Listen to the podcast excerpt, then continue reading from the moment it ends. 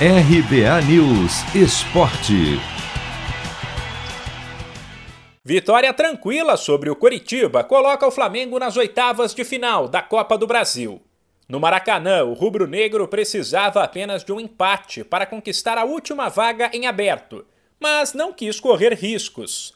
Dominou o coxa do início ao fim, mesmo desfalcado de nomes importantes como Arrascaeta, Everton Ribeiro e Gabigol, e venceu por 2 a 0. Os gols foram marcados por Vitinho e Bruno Henrique. Para se ter uma ideia da superioridade do Flamengo, o Coritiba no primeiro tempo não deu um único chute no gol.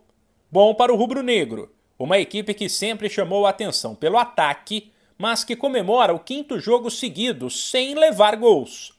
O auxiliar Maurício Souza avalia que isso mostra um time taticamente maduro, mas deixa claro que sempre há o que melhorar. Eu não diria o ápice, eu acho que a gente tem sempre a evoluir, né? É, a busca pela, pela excelência é constante.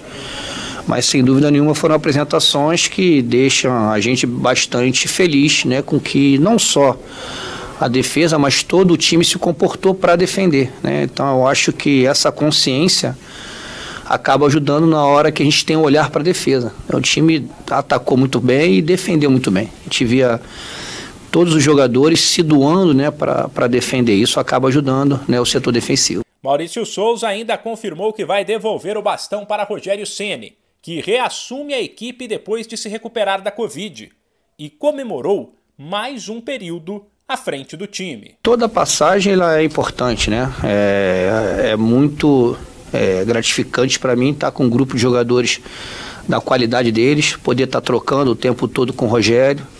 Para mim serve como uma experiência muito grande, né? Eu vim aqui, como falei antes, para ser extensão da voz dele, né? E graças a Deus a gente conseguiu os resultados, conseguiu classificar. Ele, se Deus quiser, está voltando amanhã para assumir a equipe no próximo jogo. Eu saio extremamente feliz, como já falei, da forma como eles me receberam, da forma como eles se comportaram de poder ver de perto como esse grupo é sério, como eles gostam de ganhar e como eles gostam de ter excelência no jogo, né? Eles estão sempre buscando é, não só o resultado, mas está melhorando a cada jogo. Os confrontos das oitavas de final da Copa do Brasil serão definidos em um sorteio marcado para a próxima terça-feira. De São Paulo, Humberto Ferretti.